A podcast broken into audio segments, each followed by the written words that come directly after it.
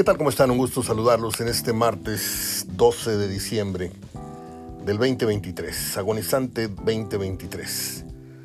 Yo soy Mario Ortega hablando de fútbol en este día tan importante para eh, todo el que profese la religión del catolicismo, porque celebramos a la Virgen de Guadalupe y también a las Lupitas y a los Lupitos.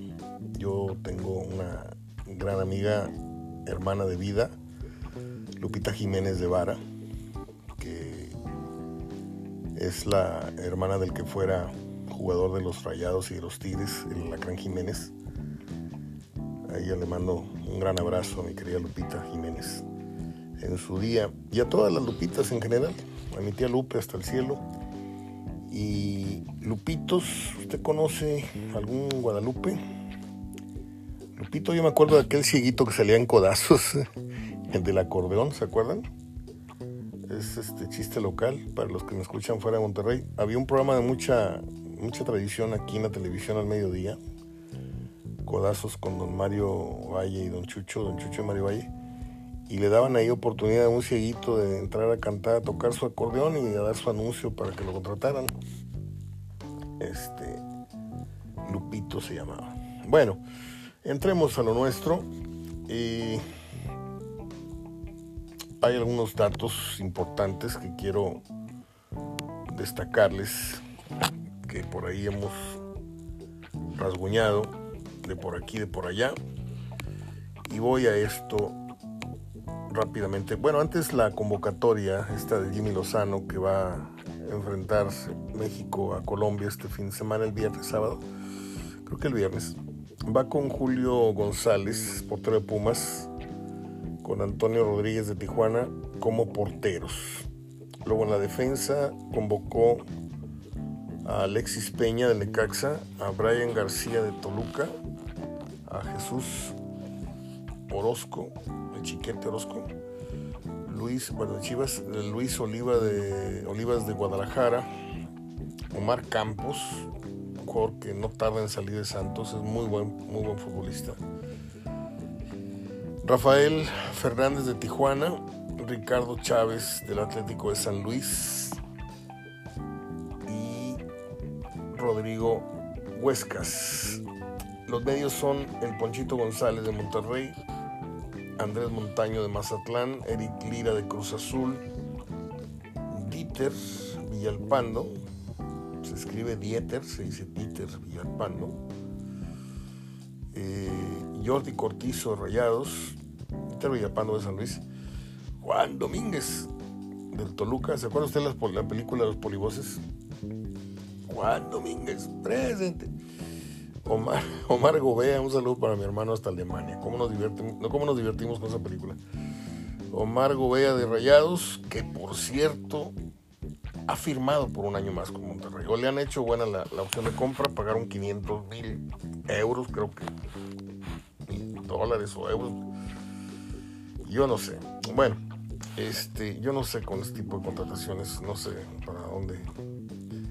Es que no me puedo contradecir además porque dijimos el otro día que Monterrey necesitaba un, híbrido, una, una, mezcla de figurones con, con soldados rasos.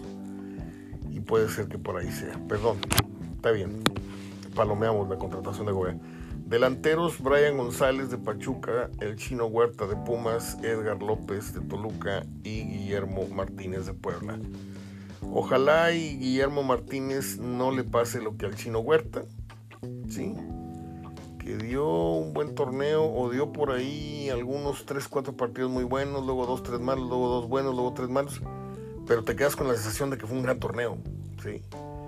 Y luego llega la, parte importante y él quiere tirar los penaltis y él falla y él quiere volver a tirarlos. ¿Por qué? Porque él quiere decir a todos que tiene un gran carácter y una gran melena y una gran sonrisa y, lo perdimos el chavo muy rápido. ¿eh?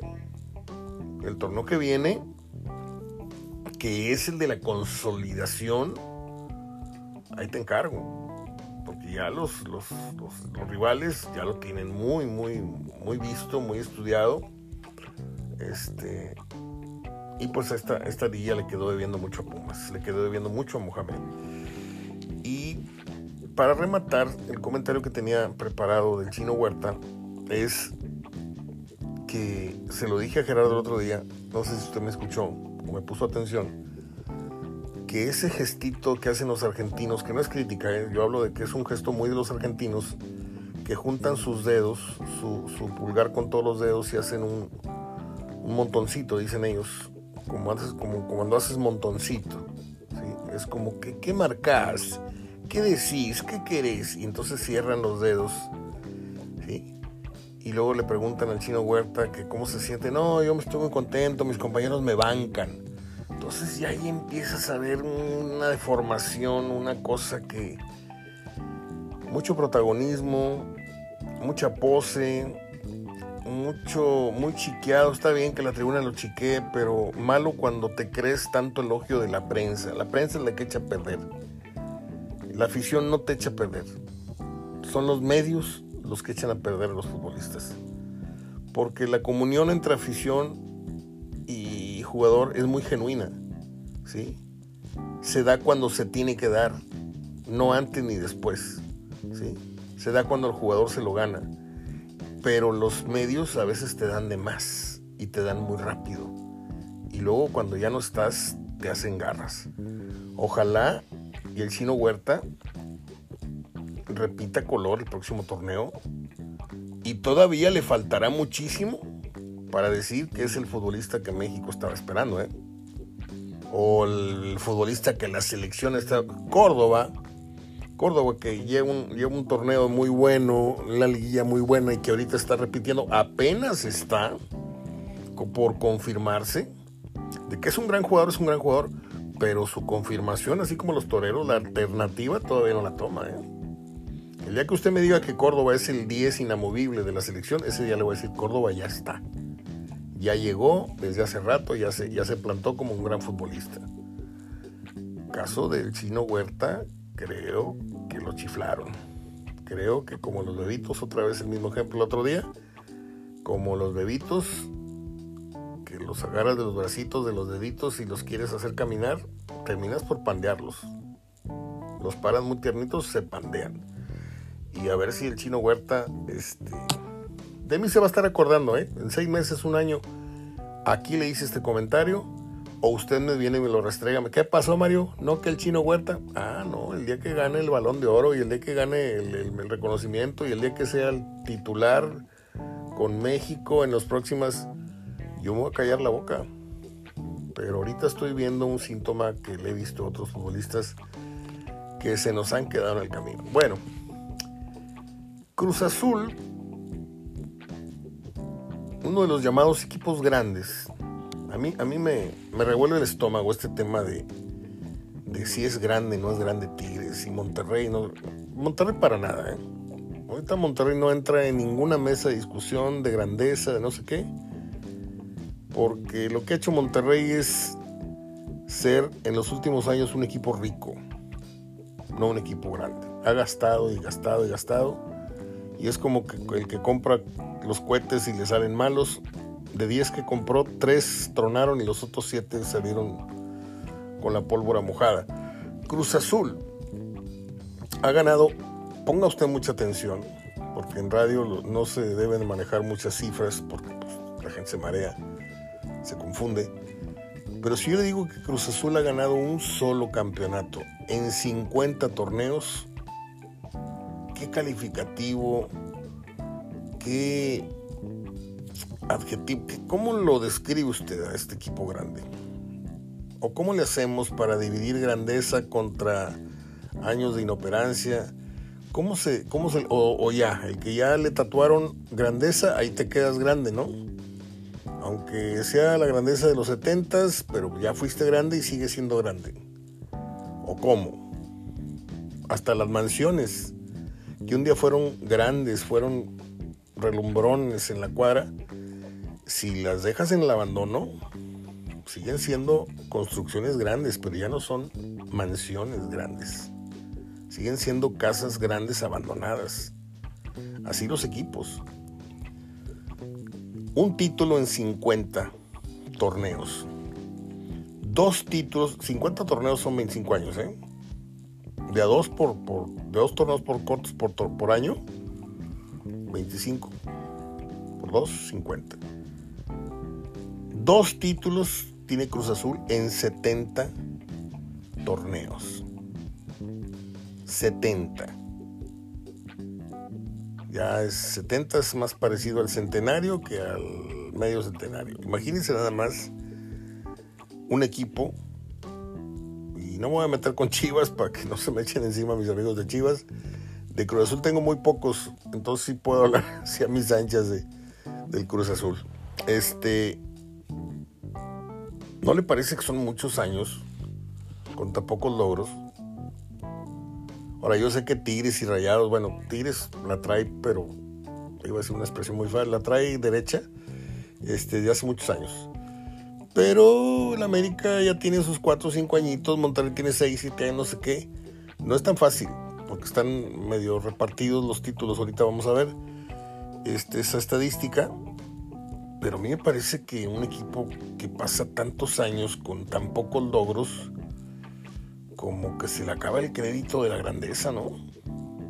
O la grandeza queda ahí, se hace el corte de caja. Hasta este año fuiste grande hasta este año fuiste realmente grande.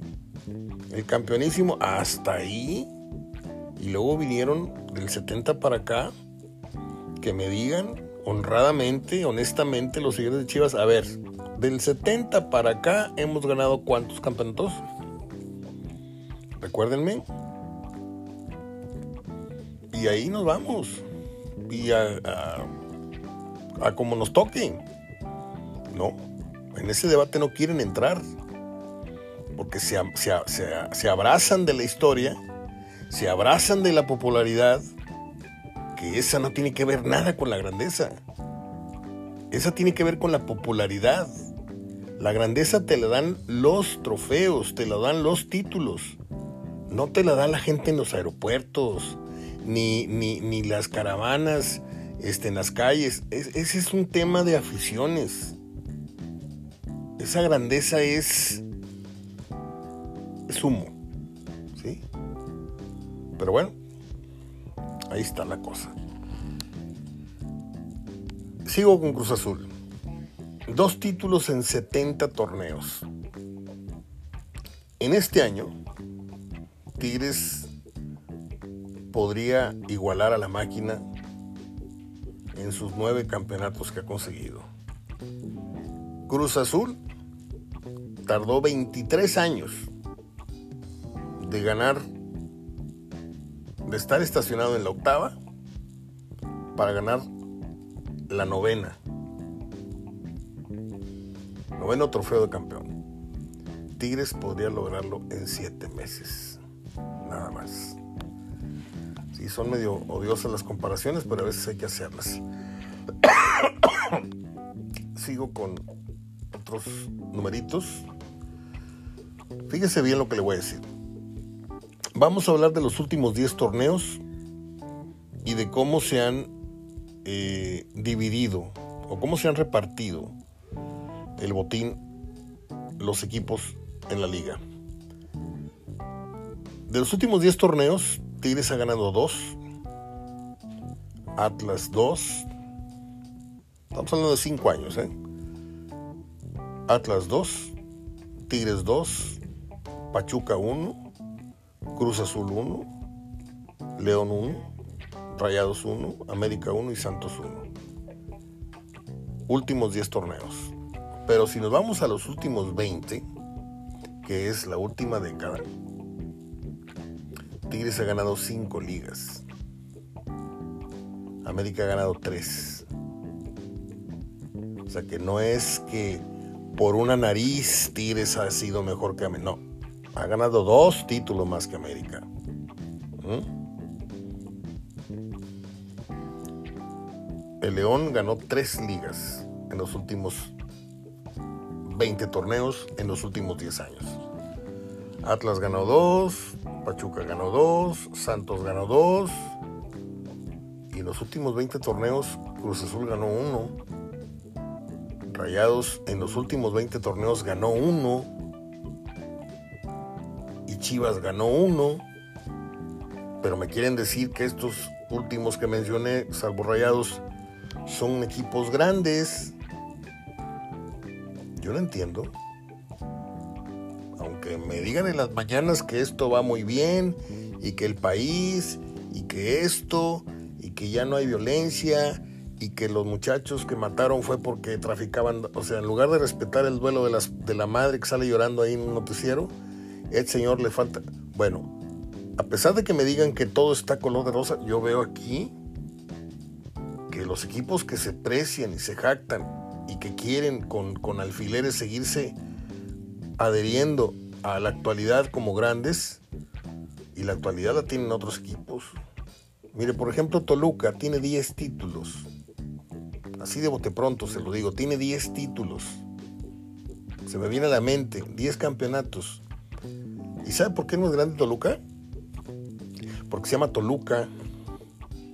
Y Toluca es como Pachuca, es, una ciudad gris, desangelada, que lo único que tiene es ahí un vitral y unas flores y, una plaza y un reloj y, y, unos puestos de tacos. O sea, yo estuve en Toluca hace unos años y, tuve algo que ver ahí con Toluca. Y, es una papa sin sal la ciudad. El estadio es muy bonito, ya lo remodelaron y todo. Pero tiene 10 títulos. Ah, no, pero es que no tiene ni 20 mil aficionados distribuidos en todo el país. Pues ni modo. El tema es qué logra tu equipo, no qué logra tu afición. Si la afición crece o no crece, ese es, ese es otro tema. El equipo, ¿qué genera? ¿Genera campeonatos? No, pues entonces no es grande. ¿Ha ganado títulos? Sí. ¿Dejó de ganar títulos? Sí. Entonces detuvo su grandeza. Santos, Toluca, Pachuca, a partir de los torneos cortos, para arriba. Y luego se subió ese carrito Tigres y lo rebasó. Ahorita voy con ese dato. Ahorita voy con ese dato. Tigre rebasó, fíjese bien, los últimos ocho años, no sé si terminé de dar la, anterior eh, estadística, sí. Hablamos de 10 años, no, de 10 torneos y hablamos de 20 torneos. Y en los últimos 20, Tigres ha ganado dos ligas más que la América. Dos. No una, dos. Entonces yo creo que ahí hay una gran, no gran, hay una diferencia muy clara. Ahora bien, en los últimos ocho años, nada más en ocho años, para que vean lo que es pisarle al acelerador. Tigres rebasó en los ocho años anteriores a Necaxa, a Atlante, a Monterrey, a Santos, a Tuzos y a Pumas en el palmarés referente a la obtención de ligas. En estos ocho años, Tigres ya igualó a León. Y Tigres el domingo podría ¿sí? igualar a Cruz Azul. Yo sé que es un tema un poco odioso porque parece que estoy haciendo un programa este, pagado por los Tigres. No es así. simplemente estoy dando información, datos duros. Y si usted ya se quiere poner el papel de, comparaciones y de, pues sí, el otro equipo de la ciudad realmente debería estar bastante, bastante avergonzado, bastante preocupado, porque yo he puesto este ejemplo hasta el cansancio, Es como cuando en un maratón vas corriendo y de repente cada vez ves más lejos el 45 en los dorsales del que va adelante. Y esto ya se me peló. Monterrey fue perdiendo estatura con respecto a Tigres en muchos rubros. Y los he dicho hasta el cansancio en estos espacios. ¿sí?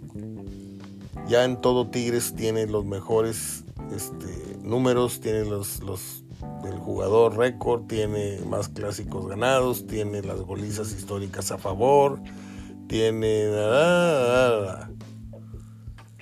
y tiene más títulos y está por conseguir tal vez otro más. Y Monterrey tendría que hacer algo parecido a lo que ha hecho Tigres para un día volverse a ver hombro con hombro. No le digo rebasarlos, para que Monterrey gane cuatro, tres títulos, no sé cuántos los diferencian, y que Tigres no gane ni uno. tienen que pasar varios años. Lo he dicho, 10 años, 15 años, no sé. Pero tiene que conjugarse el ahora es mi época y la tuya no. No, Tigres ya pasó esa transición de el fin del ciclo de Tuca y no le dolió. No le dolió. Por eso creo que el señor Culebro merece una disculpa. Este, yo pedirle una disculpa porque no, pues directivo chilango, no se huele a la América, no sé qué, no sé cuánto. Y a veces uno cree que todos los directivos tienen que ser como el ingeniero, gritones, este, tremendistas, tribuneros. No, este señor es muy serio. Yo se los dije un día, coincidimos en una combi, en una camioneta de estas que te recogen en el aeropuerto en Cancún y pasamos casi una hora y cuarto en lo que iban repartiendo este, hotel por hotel. Y lo conocí cuando él trabajaba como un elemento de la directiva de Televisa. De, Televisa, dijo. Yo trabajo para Televisa, estoy en el cuerpo este, que tiene que ver eh, con la proyección y, y compra y venta de jugadores. Y ahí platicamos yo no sabía ni quién era. Empezamos a platicar porque no había otra, no había otra, otra cosa que hacer, ¿no? Cuando vas sentado con una persona por un tiempo, pues a veces, oye, qué, buen clima, oye, ¿a qué hotel llegas? ¿Cuántos días vas a estar? Y ya me soltó que era directivo y, y de ahí platicamos. La única vez que he platicado con él. Este. Lo ha hecho muy bien Tigres. Bueno, voy con esto que está pasando con el Tuca Ferretti, que es un, es un boom lo que está pasando con Ferretti porque, para empezar, para empezar, este, creo que le dio en la torre a estos, comillas, cañonazos que anunció tu DN, Televisa, que la verdad son dos petardos, dos cartuchos muy quemados. Este. Me da mucha risa porque André Marín está conduciendo la, mesa de opinión que a veces le toca en la noche. Y hagan de cuenta que está conduciendo el mismo programa que conducía en, en Fox. No tienen la inteligencia, no tienen este, la atención de decirle a, a este nuevo medio, ¿sabes qué? voy a cambiar dos, tres frasecitas para que no parezca que estoy conduciendo el mismo programa. ¿No? Los mismos, los mismos este, clichés, las mismas formas. Nadie le enseñó, fíjese, ¿cuántos años tiene André Marín en la televisión? Dígame usted. ¿Sí? ¿Tendrá 30 años en la televisión? Yo tengo 40 de, estar en esto y cuando yo empecé, él no estaba. Eh, André Marín cuando está conduciendo un programa de televisión en, Fox o en, Azteca no, ahí no dirigía nada. Ahora que estuvo en Fox, en, la conducción, comillas, conducción de, la última palabra, y tenían un enlace vía Zoom con algunos de los jugadores que eran parte del, del equipo de transmisiones de ahí, de, ya fuera de Pachuca, León, no sé qué o sea, eh, ¿cómo le decía? Señor Almada, ¿cómo está? ¿Todo bien? O sea, gritando, como si no supiera que no es necesario. Te está escuchando perfectamente. Este tipo de estribillos, este tipo de, situaciones, tú, no han aprendido nada. No han aprendido nada en todos estos años no tuvieron la capacidad de, mejorarse, de innovarse. Eh, y usted va a decir, oye Mario, ¿y tú te las sabes todas? Pues en mi negocio sí. Yo en muchos aspectos he cambiado, he variado, he innovado, he hecho, he deshecho. El programa no siempre es el mismo, ni tiene siempre las mismas. Y, si, es así, desmiéntame. La gente que me escucha a tiempo, dígame, no, Mario, este, el programa siempre suena igual o tratamos de, innovarle, meterle por ahí el tema de las, efemérides. Luego vamos a entrar con, otras este, frases célebres y hemos ido agregando y retirando secciones. De repente es un programa con muchos colaboradores, de repente dejamos descansar los colaboradores para que usted no se cicle, para que no se... En fin, decía de que, para desgracia de tu DN, ni Faitelson ni el gordo y el flaco fueron capaces, ¿sí? O ESPN con una sola ficha o con un alfiler le reventó los dos globos a tu DN. Porque hoy Ferretti está generando más vistas, más televidentes, por lo gritonero, por lo indiscreto que está haciendo, revelando muchos códigos que nunca imaginamos un día iba a revelar. Y estamos hablando de cosas que pasaron y podrían pasar en el seno de Tigres. Porque reveló que el señor Donner es un, es un elemento estratégico de Cemex que pretenden un día llevarlo a la gubernatura. Y eso es un, un tema bastante delicado el que reveló Ferretti habiendo siendo un empleado que ganó, ¿cuántos millones usted calcula? Tampoco se lo regalaron, ¿eh? Pero ¿cuántos millones calcula usted que ganó Ferretti dirigiendo a Tigres?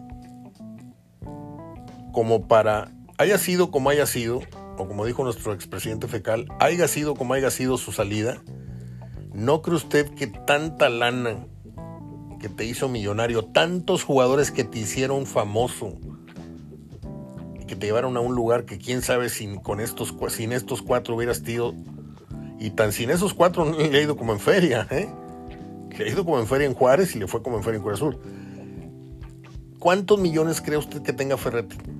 Diga usted el número que quiera, ¿sí? 50 millones de pesos. Yo digo que tiene 100 millones de pesos en el banco. Ya les dije el otro día que tiene como 30, 40 millones de dólares pero tranquilamente. No son para tragarte tu enojo, que no te cumplieron. Al final ya no funcionaba Tigres con él. Ya se había acabado el ciclo, se habían ido los grandes defensas, se habían ido.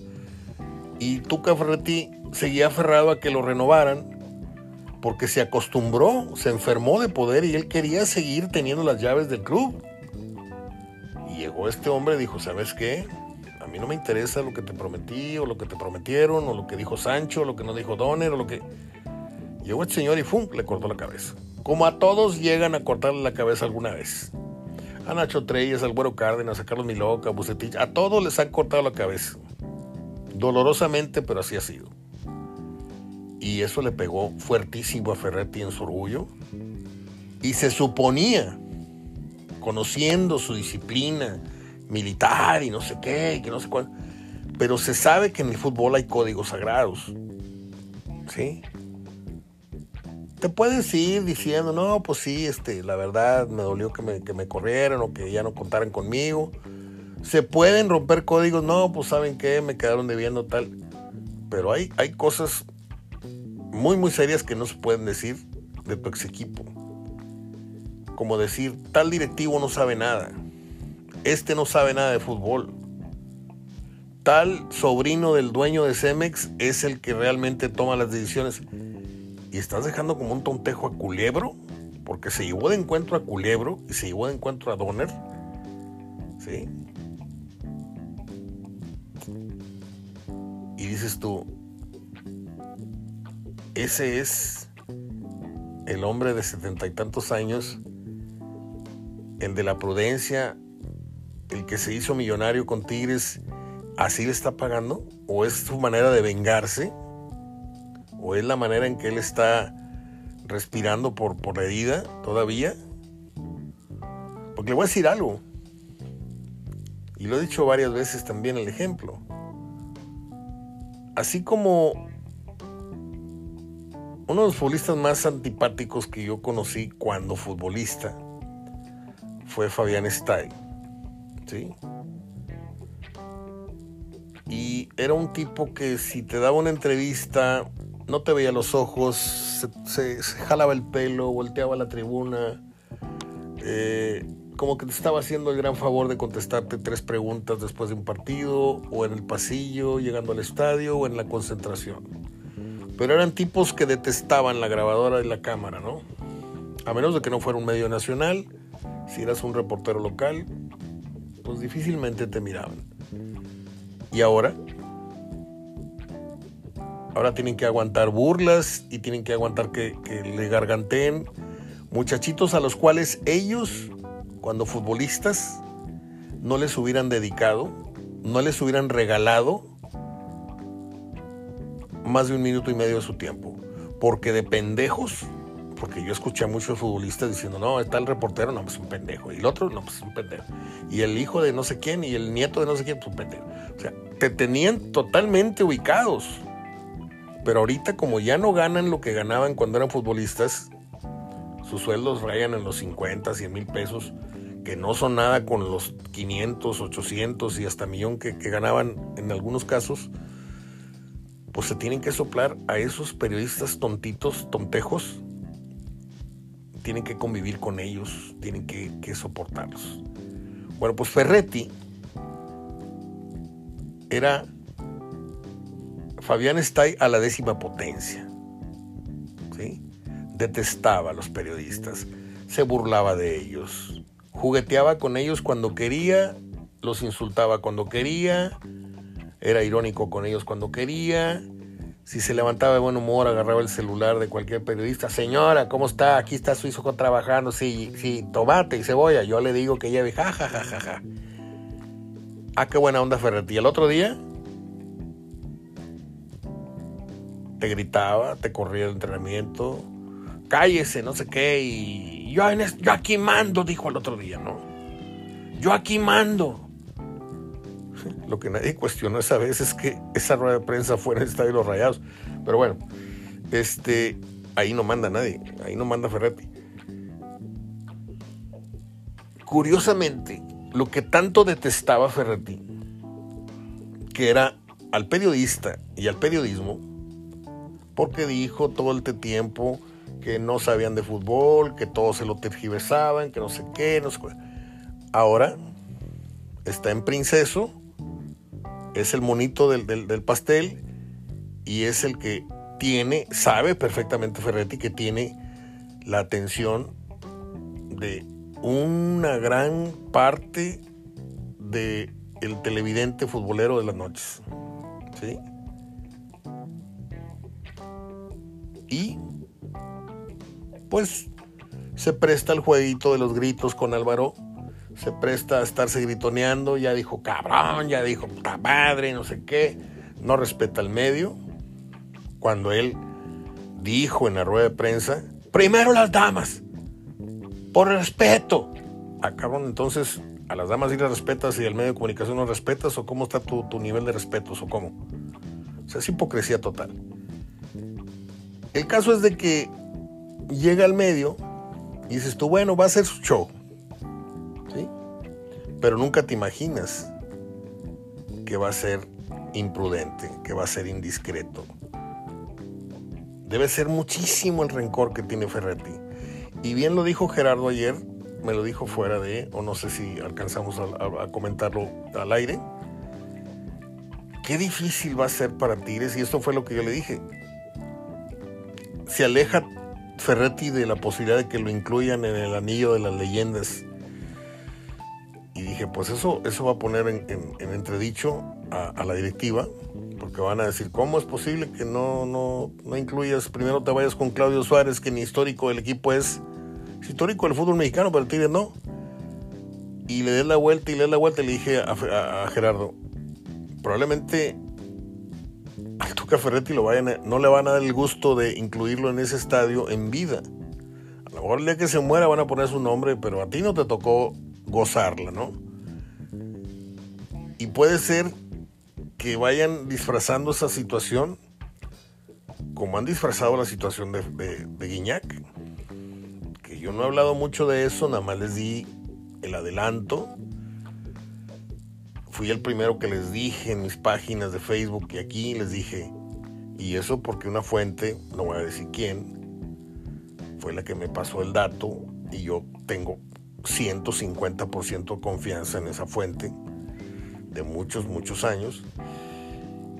Y me dijo, tal, tal, tal, tal medio, ya tienen esta información, nada más que Cemex les pidió que por favor les suplicó que no dijera nada y ya sabrá usted cómo están los cañonazos, ¿sí?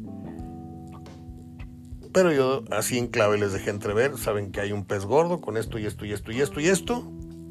Y que curiosamente hoy le duele, al otro juego no le duele y a la hora que hace que salir sí le duele.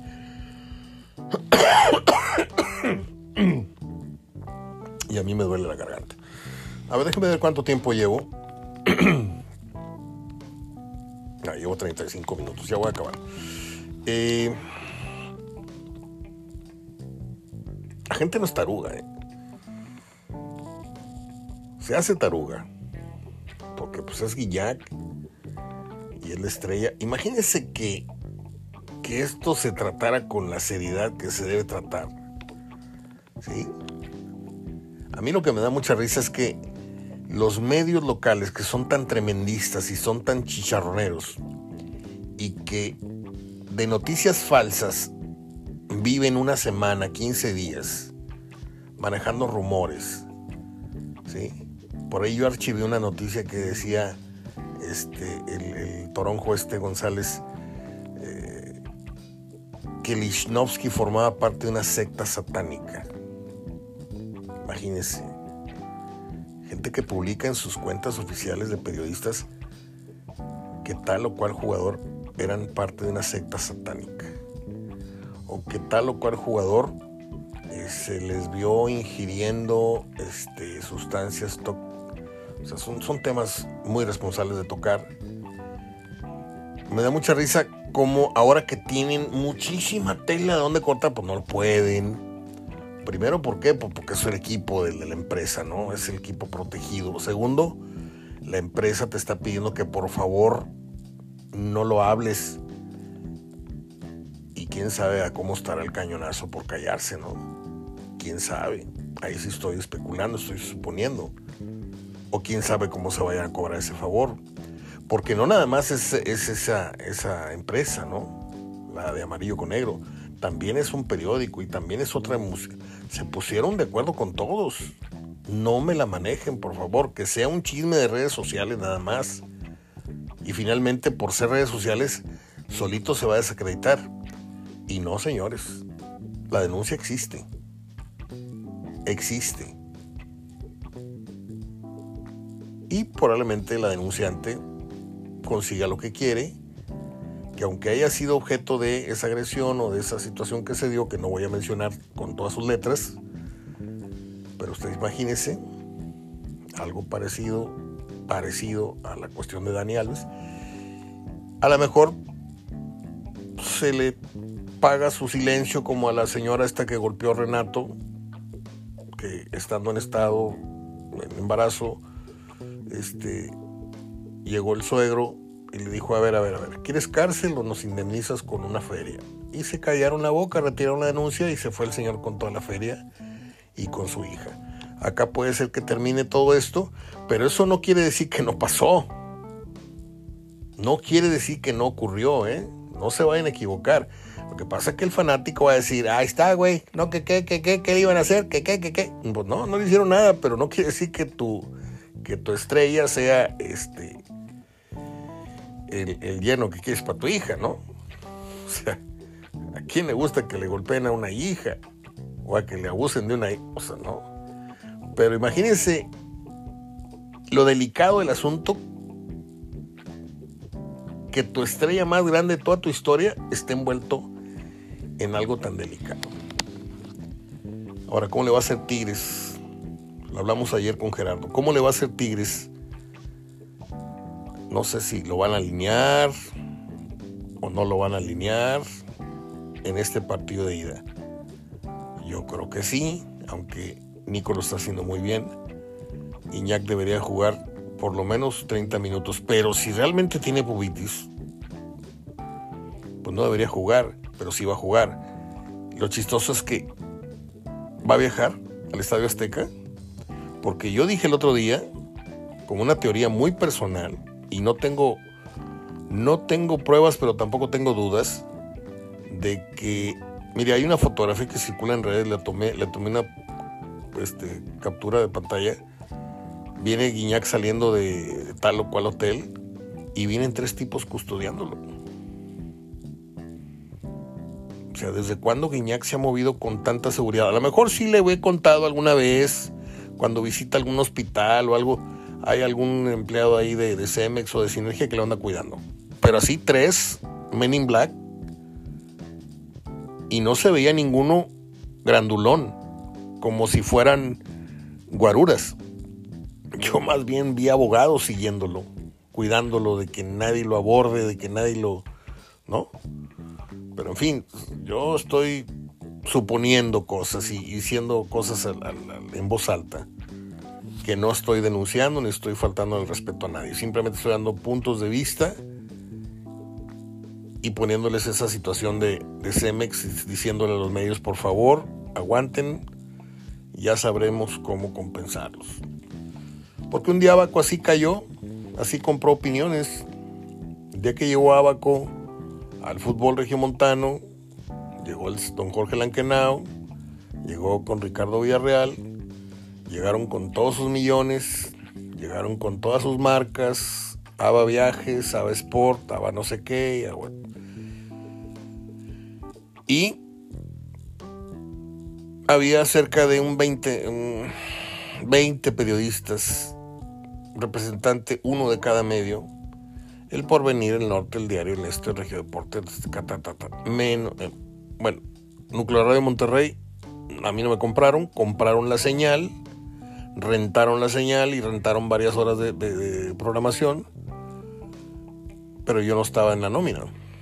Estaba Paco González, que por cierto, no tengo un pelo de amistad con Paco, pero qué triste, ¿no? Muere su hija y ayer escuché que le dieron el pésame por la muerte de su señora madre. Me vería yo muy hipócrita si le digo, le mando un abrazo desde acá, pero simplemente estoy guardando un respeto a este comentario. Este, le pagaban a Tito, le pagaban a Paco, le pagaban a un tal Alfredo González que vino de, aburridísimo, el muchacho de, Guadalajara Obviamente le pagaban al perro que ganaba todo lo que no gana ninguno de nosotros en, 10 años. El perro se lo ganó en un año. Este, aparte le, dieron la, sociedad de un, restaurante aquí en enfrente de, de Plaza de San Agustín. Este, y fue la época en la que todos los medios estaban alineados para Mire, la junta que había en Abaco se llamaba Pro Fútbol Monterrey. ¿Sí?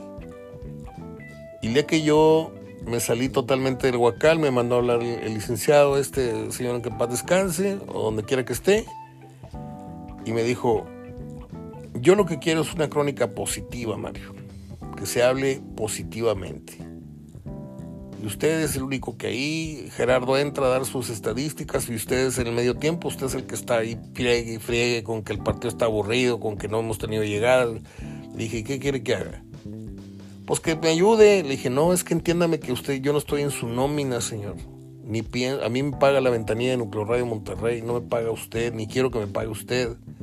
Porque usted no es gente de fútbol, usted es un publicista, es un hombre de negocios que está comprando voluntades, está comprando eh, opiniones y el día que se vaya, pues van a quedar todos mis compañeros o, gente de los medios, van a quedar bien marcados y así fue. Hay gente que ya no está entre nosotros, hay gente que ya no están en los programas como antes, este, de todos los medios, ¿eh? Este, estatales, no puedo decir nombres porque no me quiero meter en broncas otra vez, pero yo sí los puedo señalar a todos, a todos. Es más, ahí va dos, tres, cuatro muertos ya, este, fallecidos, para decirlo más correctamente. A todos los puedo apuntar. Y ellos a mí no me pueden apuntar porque yo no recibí jamás un peso de la ventanilla de abaco. Hay gente que le dieron un surito muy pintoresco y de repente los dejaron a patín otra vez. Este, el día que se fue el señor al bote, les quitaron sus privilegios a todos. En fin, pues ahí está el Tuca Ferretti. Para esos que pensaban que era un hombre ejemplar, para esos que pensaron que, o que siguen pensando o pensaban que era un técnico de polendas de época, pues ¿por qué no lo confirmó en Juárez? ¿O por qué en Cruz Azul tampoco tuvo pues es que si no tienes esas bujías, como yo se lo dije a Víctor y se lo dije a usted, sin el chupete y sin el otro, yo vi, sin el otro, no va a ser tan fácil. Mejor déjate ahí las cosas en su lugar. Dejaste un cartelotototote, ¿sí? Es como el que corta orejas y rabo en su despedida, ¿sí? Seis toros, seis, Eloy se despide y tiene un faenón y tiene una despedida como pocas vi en la vida, ¿no? Y no soy taurino, pero vi la de Silvetti, la de Manolo, la de Eloy, la del Cordobés, y esa de Eloy Cavazos fue memorable. Aunque no me gusta que me traten al toro, pero bueno. Y regresas. Y te agarra el toro y te da vueltas. ¿Por qué? Porque para que regresaste, ya no estás en las mismas condiciones. El entrenador ya no está en las mismas condiciones, no tienes un jugador como Chupet. Pero regresan a ser ellos mismos papilla el gran cartel que dejaron. Y Ferretti, después de haber tenido un gran cartel aquí, agarra proyectos muy malos y muy arriesgados como el de Cruz Azul y muy malos como el de Bravos y quedó al descubierto su real capacidad. ¿Sí? Un, un tanto, un mucho lo que le pasó a Bucetich en la segunda vuelta que vino. Perdónenme. Se advirtió, no toques ese equipo otra vez, no lo toques, no va a ser igual. Es que hizo 40 puntos y jugó mejor que aquel. Consiguió mejores cosas que aquel. Los que apostamos por un no regreses tuvimos razón. Discúlpeme. Este. ¿Qué más tengo? Mm. Está el debate muy muy fuerte en redes. Que si es grande, que si no es grande.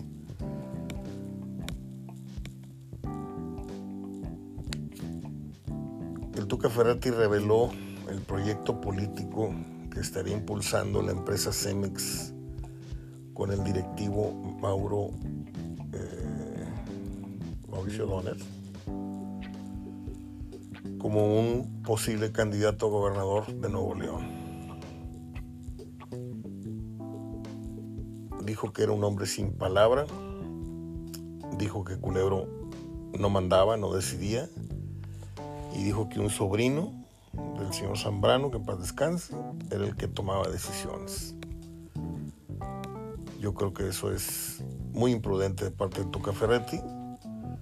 Eh, está arrastrando el prestigio, está arrastrando su dignidad, eh, ventilando cosas que no debería ventilar y se está viendo bastante, bastante ardido para con Tigres y para con Mauricio Culebro. Eso es lo que yo creo. Bueno, pues es todo. Voy a hacer una pausa y voy a preparar las efemérides para ustedes. Si me lo permiten. Ya vengo. Esto es hablando de fútbol. Martes 12 de diciembre del 2023. No se vaya.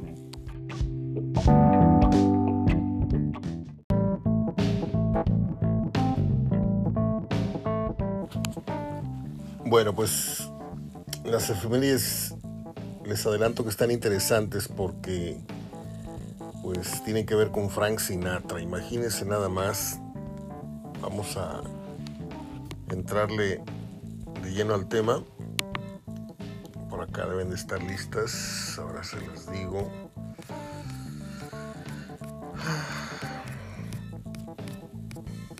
Ya urge que sea jueves, ¿no? Bueno, pues uh, en 1900, no, en 1893, déjenme ponerme lentes, si no voy a echar mentiras aquí.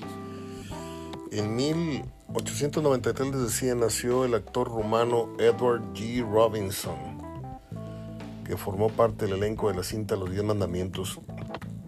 Si usted quiere que le diga cuál fue la primera película de estas viejas, antiguas, quiero decir, películas lavadas en blanco y negro que pasaban de pronto en la noche en el canal 3 o en el canal no sé qué. La primera película que me sentó mi papá a ver con él de gangsters eh, salía Edward G. Robinson haciendo el papel de Al Capone. Quién sabe qué edad tenía yo, 9, 10 años. en 1900 en el año 1900 nace el actor estadounidense Sammy Davis. Eh, ya hablamos de él hace dos, tres días, que fue la fecha de su deceso. Hablamos de la película Tap, hablamos de pues, que formó parte del, Rat Pack junto con Dean Martin, Frank Sinatra, él y otro más, que no me acuerdo su nombre, y que hicieron grandes temporadas en Las Vegas durante muchos, muchos años. Eh, el famoso Candyman, Sammy Davis Jr. En 1905 nace el actor español Ángel Garasa. ¿Se acuerdan ustedes de Ángel Garasa, que hacía el papel de de cura siempre, sale con cantinflas en el filme, en el filme El Padrecito, el eterno padre de muchas, muchas películas. En 1915 nació nada menos que Blue Eyes o The Boys, como se le conoció a Frank Sinatra, a quien tuvimos el gusto de ir a ver cantar al Palacio de los Deportes el 22 de junio de 1992.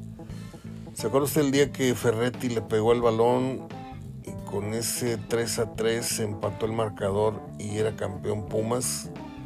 Ese domingo, saliendo del estadio, nos fuimos a ver, mi padre y yo, este, a Frank Sinatra. Frank Sinatra es conocidísimo en esta casa nos lo, fue una transfusión que le hizo, que mi papá me hizo a mí y luego mi hermano David también le gusta.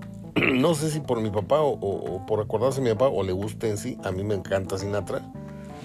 Le puedo decir así de ojos cerrados 20, 30 canciones que son mis favoritas.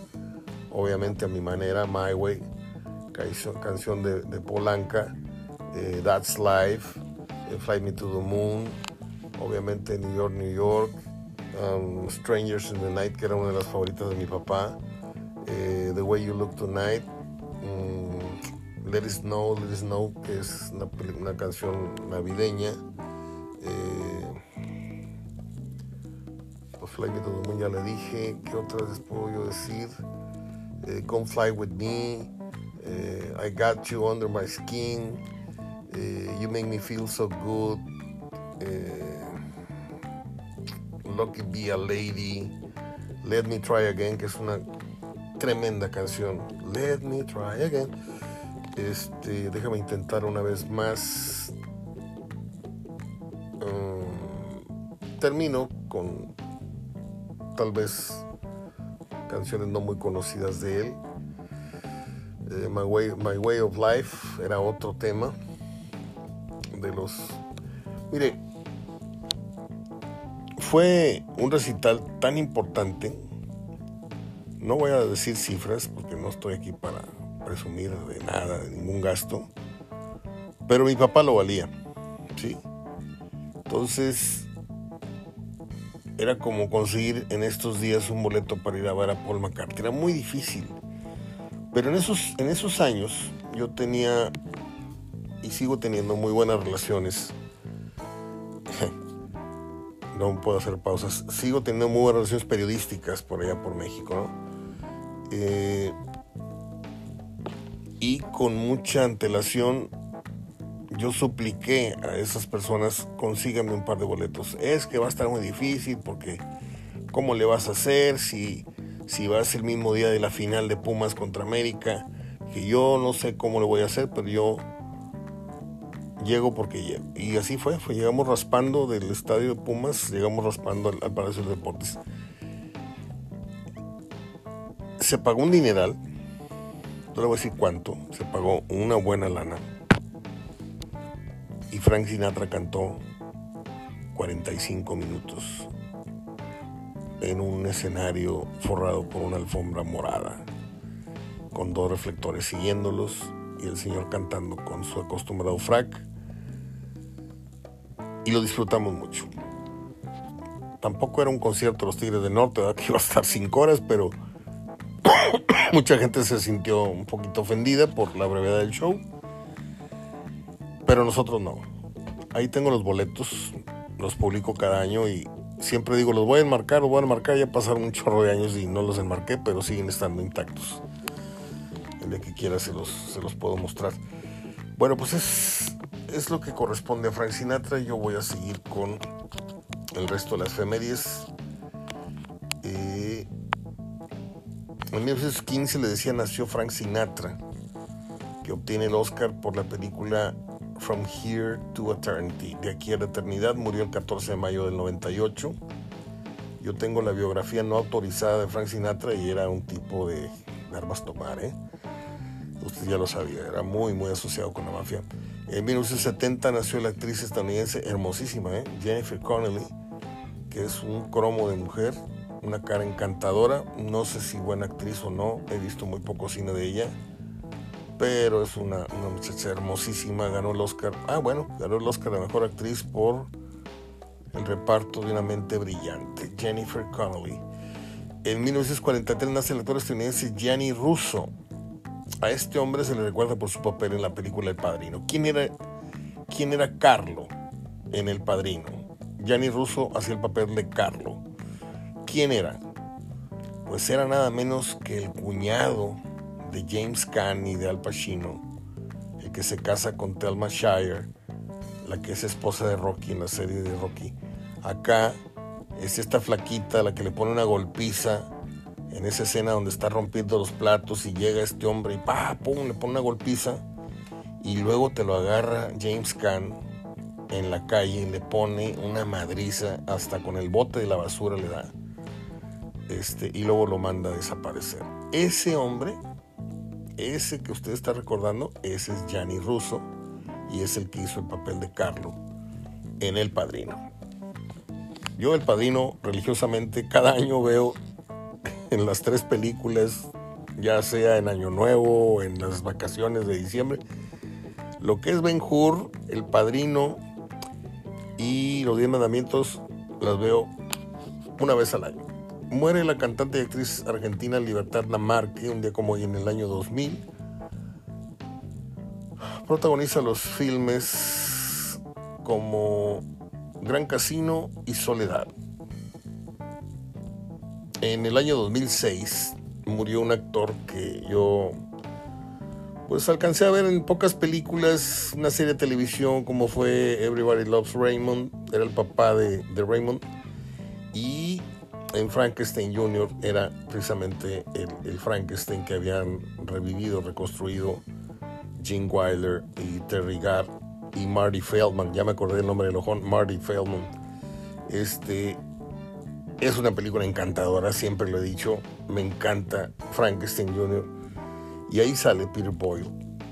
En 2019 falleció el actor estadounidense Danny Aiello. Señor, siempre me encantó es un, es un actor que tuvo este, obviamente un perfil muy italiano. Eh, en todas sus películas siempre actuó como un hombre de barrio, un hombre muy mundano de barrio, muy sencillo. Y sin lugar a dudas, o al menos a mí, no me quedó duda de que el mejor papel que le vi fue en Only, no, en Only You, se llamó Hechizo de Luna, Moonlight. Es con Cher es con este Nicolás Caja, Nicolás Cage y con Dani Ayelo. Y no me acuerdo quién era la, otra actriz, eh, una señora. Es encantadora la película, pese a Nicolas Cage. Es muy linda película y el papel que hace ahí de papá de, Cher, este, ahí Cher ya tenía como 60 años, ella tiene como 90 y parece como de 40. Este, para mí que la vieja es vampira. ¿eh? Yo conozco varias vampiras este. Me dio tos por. Conozco varias vampiras con cara de minions. es todo. Son todas las efemérides. Es todo lo que tengo que hablarles el día de hoy. Hay que poner a Sinatra para acordarnos de este hombre que nació un día como hoy en 1915 o sea que estaría cumpliendo que 108 años Frank Sinatra, ¿no? Así de bote pronto. Del 15 al 15 son 100, del 15 al 23 son 8. Vamos, cabrón. Ahí están los, los números bien hechos. Es todo. Ya mañana miércoles estaremos más cerca del partido de ida de la final. No creo que se me quede nada en el tintero, déjenme ver. Déjenme ver, decía el perro. Bermúdez. Mm. Dice lo de Nahuel Guzmán es, es este odiosamente necesario darle su reconocimiento. Nahuel va a jugar su partido número 15 en la historia de las finales de liga y con eso va a dejar atrás a Cristante, a Osvaldo Sánchez, a Miguel, Malí, a Miguel Marín y a Calero. ¿Sí? Nahuel con 14, Cristante con 14, Osvaldo con 14, el Gato Marín 12 y Calero 12. Jugando este jueves pasa la historia en un rubro más como el arquero que más partidos de final jugó, no de, no de liguilla, de final. Eh, y bueno, qué padre o qué mejor hubiera sido que hubiera tenido otro tipo de conductas. Pero si nos apegamos estrictamente a lo que hace bajo los tres palos es, es sobresaliente. De risa loca lo que propone Neymar, ahora que se fue el Santos de Brasil,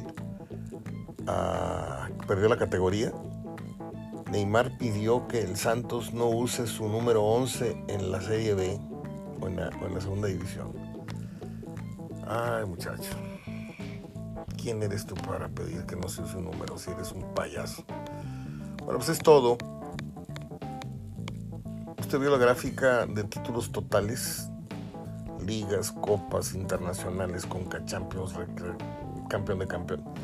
América tiene 35 títulos, Chivas 26, Cruz Azul tiene 25, León tiene 18, digo, para irnos aterrizando también, ¿eh? Una cosa es la historia, en la historia no competimos todavía con los, con los históricos, pues. América 35, Chivas 26, Cruz Azul 25 títulos, León 19, Toluca 18, Tigres aparece por ahí en el 1, 2, 3, 4, 5, en el sexto lugar con 16 logros, 16 títulos. Repito, ligas, copas, recopas, no sé qué, no sé cuánto. Pumas 14, Monterrey 14. Pachuca 13, Necaxa 12, Atlas 12, Puebla 10, Santos 8, Querétaro 2 y Cholos 1 con cero San Luis, Mazatlán y Bravos. Ahí nomás. Ya me voy. Ya hace hambre. Es el mediodía. No traemos más que un café en la panza. Entonces vamos a comer muy temprano, al fino de la una, una y media. Espero estarles entregando este programa por ahí de las dos, dos y media. Primero voy a echarme algo en la panza, si no me desmayo de hambre. Este, mañana regreso con Gerardo Gutiérrez. El jueves también está Gerardo y el viernes va a estar Gerardo.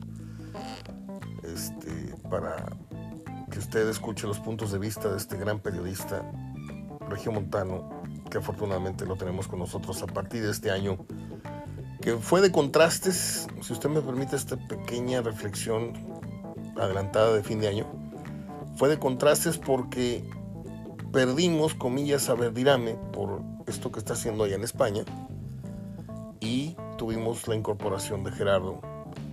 No sé si a partir de este año o del anterior, pero fue un año en el que sumamos a Gerardo y perdimos momentáneamente a Sergio Ariel Verdirame, que tan pronto termine su quehacer, su aventura, que esperamos que sea por mucho tiempo, pero un día va a regresar, porque lo sé, va a regresar ya permanentemente a Monterrey para estar otra vez con sus queridos, con sus negocios, con su hermano, con su madre que tanto quiere, este, como yo, a la mía, y como usted a la suya, etcétera. Este, pero que se le abrió el, mar y dijo España, Barcelona, este, Piqué, este, y, y allá está, y con mucho reconocimiento, por cierto. Entonces este año tuvimos a Gerardo y perdimos la comunicación permanente o al aire eh, de ustedes con, Sergio. Pero va, va, vamos a, a, recuperarlo y vamos a incorporar a un analista más. Ya se los he venido diciendo por varios meses. Soy de guardar secretos y no les he revelado nada porque arrancando el año que entra usted va a saber de qué se trata. Entre tanto, les dejo un fuerte abrazo de gol. Gracias por escucharme en cualquier punto de la República o fuera de la República, en otros países. Ya le dije, me entregaron el reporte. Estas fechas, cada año, esta, esta aplicación de Spotify me, me informa de todos los detalles del programa, cuánta gente nos escuchó, de qué edades, qué segmentos, o más mujeres que más hombres que mujeres, obviamente, ¿verdad? Pero también te dice que te escuchan en, en tal cantidad de países. El año pasado sí me fui de espaldas porque fueron 18 países, esta vez bajamos a 13, pero pues sigue siendo para mí una novedad y una sorpresa y un gusto tremendo que, que te escuchen en lugares en los que no, no te imaginas que puedes estar llegando. Entonces, un abrazo a toda la gente que no sé cómo se llama ni en qué países. No, sí tengo los países como no España, Alemania, Estados Unidos, Argentina. Saludos. Alegrone. Saludos. Y un fuerte abrazo, un gran recuerdo hasta Argentina, hasta San Pedro, Buenos Aires. Bueno, pues es todo. Nos escuchamos mañana. Repito, con Gerardo Gutiérrez y un servidor. Pásela bien, cuídese mucho. Abrazo de gordo.